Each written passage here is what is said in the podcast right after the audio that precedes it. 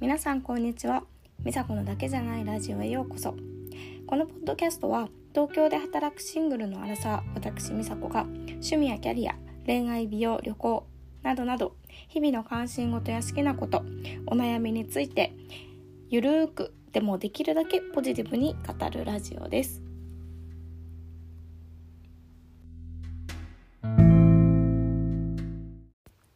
皆さんこんにちは。美佐子のだけじゃないラジオへようこそ、えーまた聞いてくれてありがとうございます。今日はエピソード14留学経験はたった1ヶ月でも TOEIC930 点取れた理由。についてお話ししようと思います。とちょっと自慢みたいなタイトルになったんですけれども、えー私は日本にいながらで特に大学もそのなんか英文科とか英語を勉強するところではなかったんですけれどもえ TOEIC で930点のスコアを持っています。でそれが留学なしになしにというか1ヶ月だけで、えーなんでできたかっていうところを今日はお話をしたいと思います。でこの留学経験っていうのは、まあ、1ヶ月オーストラリアに中1の夏休みとかだったかな中2かな？に行きました。でシドニーとあとすごい田舎の、まあ、町みたいなところにですね2週間ずつ行ってシドニーの時は語学学校にも通いました。でホームステイとかを経験した人はわかるかもしれないんですけど、まあ、当然1ヶ月で英語って喋れるように全くなりません。ただ、マインド的なところその度胸であったりとかあとはこう語学学校っていろんな国の子たちが来ていてオーストラリアだとアジアの子もいたし、まあ、フランスとかロシアの子もいたんですけど、まあ、同世代のそういう子たちとの交流でまあ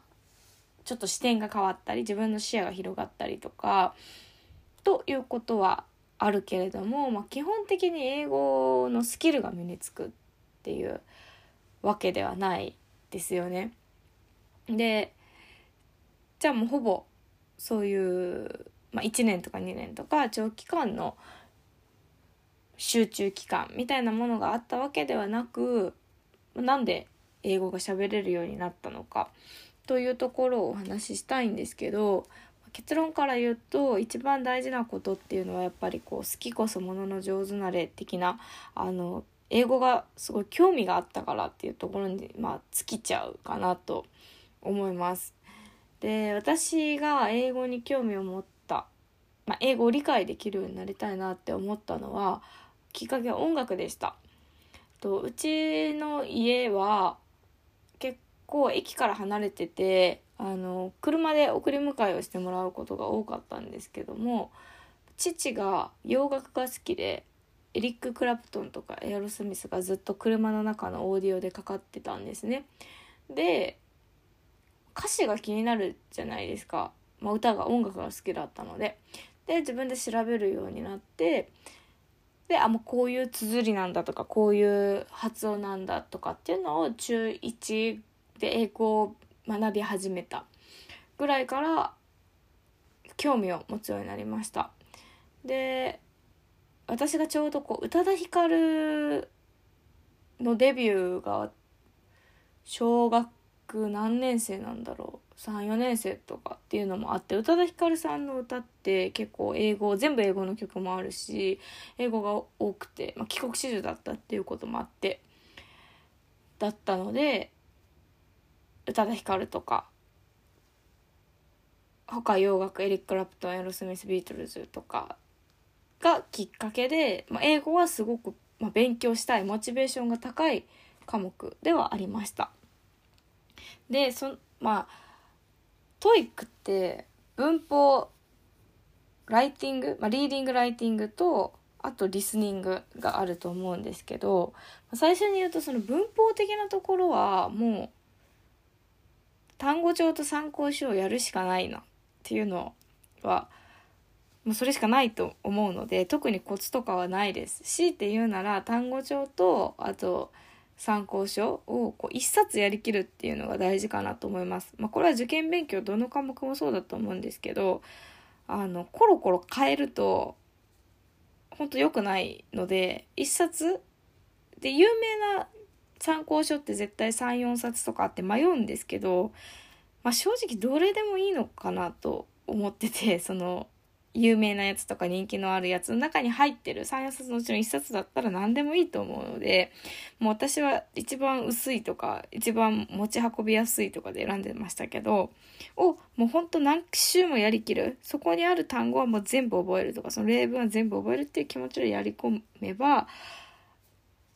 一冊でいいと思うしでよくあの自分の記憶力が悪いとか人より覚えられないとかいう人いると思うんですけど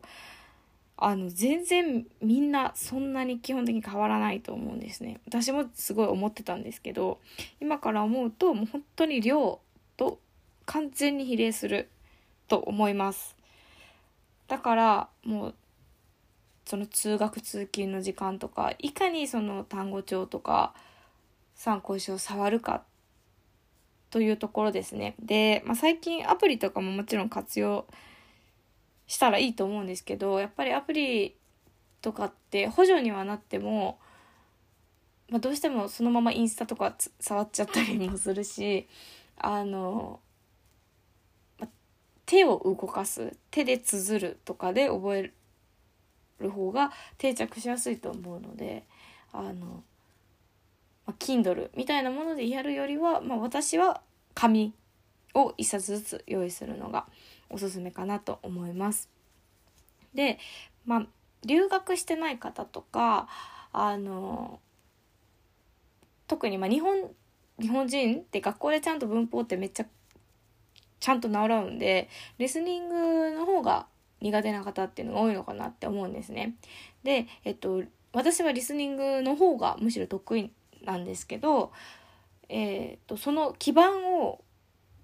作ってくれたあの、まあ、商品っていうかがあるので、それを紹介します。久しぶりに調べたら、今でもまだありました。えっと、それが、イングリッシュアドベンチャーっていう会社の、家出のドリッピーっていうオーディオの教材になります。えっと、当時は、私が、私中学1年生の時は、えっと、CD で、CD とテキストがセットになっていて、で、えっと、毎月届くんだったかな？一気に全部届くんだったかな？ちょっと忘れちゃったんですけれども、その、あの、家出のドリッピーっていう物語が、あの、オーディオ CD に吹き込んであるのと、それがまあ本になっている。テキストとっていうのがセットになっている教材です。で、あの、もちろんこれ別にこの後紹介コードとかお伝えするわけじゃなくて、あの、ただただ純粋に私はこれをやりましたっていうだけで PR とか広告とかじゃ全然ないので、他のものでもいいと思うんですけど、私はドリッピーしか、家でのドリッピーしかやったことがないので、ま、これについてお話をさせてもらうと、まず一個良かったところとしては、このお話、まあ、家出のドリッピーっていうストーリーはファンタジーなんですけど、お話自体がすごい面白かったっていうのが続ける理由でした。まあ、この面白いっていうのは中1にとって面白いだったので、まあ、今大人になってやるとちょっとどうなのかなっていうのは正直あります。でも有名な作家のシドニー・シェルダンさんっていう方が書いたのかなっていう物語だったので本当に次の展開が気になるなっていうような内容で続けることができました。で、さらに良かったのが、えっと、オーディオとテキストが両方ある。しかも分かれてるっていうところで、やり方としては、まずオーディオを聞いてみる。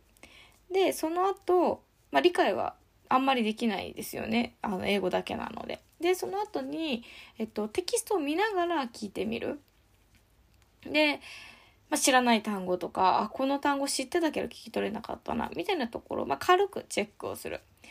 でその後改めて字幕なしで聞いてみるっていう3回字幕なしテキスト見ながらで字幕なしっていう風に、ま、字幕っていうかごめんなさいあのビデオじゃない動画じゃないのであのオーディオだけでオーディオとテキストで3回目がまたオーディオだけって聞き方ですね。っていうのをができるっていうところが良かったです。なので、このやり方でできる教材があるのであれば、とか無料のものがあるのであれば、それをどんどん使うといいと思うんですけど、やっぱこう例えば映画とかも全然いいと思うんですけどまず字幕オフで見見切るにはちょっと長いじゃないですか。で字幕をつけるとやっぱりどうしても字幕を読んじゃうじゃないですか。なので、まあ、この家田のドリッピー自体ちゃんと覚えてないんですけど十何分ぐらいだったんじゃないかな1個のチャプターとかが長くても十何分ぐらいだったのでなんとかあのテキストなしでも耐えられる分量だったんですね。ですぐテキストが見られる。ポッドキャストとかだとテキストを探すのに時間がかかったりとかテキストがなかったりするものも多いと思うので、まあ、それで自分の心が折れて面倒くさくなっちゃうっていうことがあると思うんですね。でそういうこう自分の面倒くさい理由、まあ、続けられない理由をちょっとでも減らすために最初からきっちりあのテキストとしてすぐ届くっていうところはあのおすすめかなと思います。このまず聞いて、まあ、全然分からなくてもちょっと分かるところとか何かここおかしいこう聞こえるけど多分違うんだろうなっていうそのモヤモヤな感覚とかで読んであそうなんだって思う感覚。でその後テキストなしでも聞こえたっていうそのなんか感覚驚きとかぎモヤモヤっとした気持ちとかっていう感情の動きと記憶ってすごい結びついてるらしいのであの最初から読む文字を読みながら聞くっていうのとは定着が全然違うと思いますのでこういったオーディオあのぜひ活用してみたらいいんじゃないかなと思います。私もあの「ハリー・ポッター」とか今からあのオーディオブックで聞いたりしてみたいなと思いつつちょっと長編すぎてあの手が出しにくいところはあるんですけれども、えー、まあ今の自分の英語力としては、まあ、930点取っても正直ペラペラっていうわけではないです。仕事でも今使ってるわけでもないので、まあ、NHK のニュースの英語版を、まあ、大体理解できるかな。でもやっぱ海外のニュースとか日本語で聞いてもそんなに難しい自分に親しみのないニュースとかは単語が難しくてわからないことも多々ありますがまあ、 TOEIC 取ってよかったったことはその履歴書とかに書けるっていうところはもちろんあるんですけれどもだけじゃなくてこう英語に対する苦手意識みたいなのはあんまりなかったりとかあの、まあ、多少単語知らなくてもなんとかなるっていう度胸がついたところっていうのはあのすごいやってよかったところかなと思います。今日は、えー、こんな感じでえー、自分が TOEIC をどうやって勉強したかってところについてお話しさせていただきました。英語の勉強について興味がある方とか、まあ、今留学ってなかなか行きづらいので英語の勉強どうしようって思っていらっしゃる方もしもっとなんかこういうこと知りたいっていうことがあったらあのメッセージください。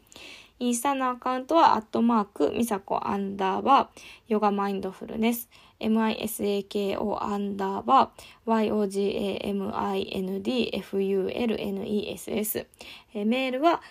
みさこ 1aug アットマーク gmail.com misako 1aug アットマーク gmail.com です。今日も聞いてくれてありがとうございました。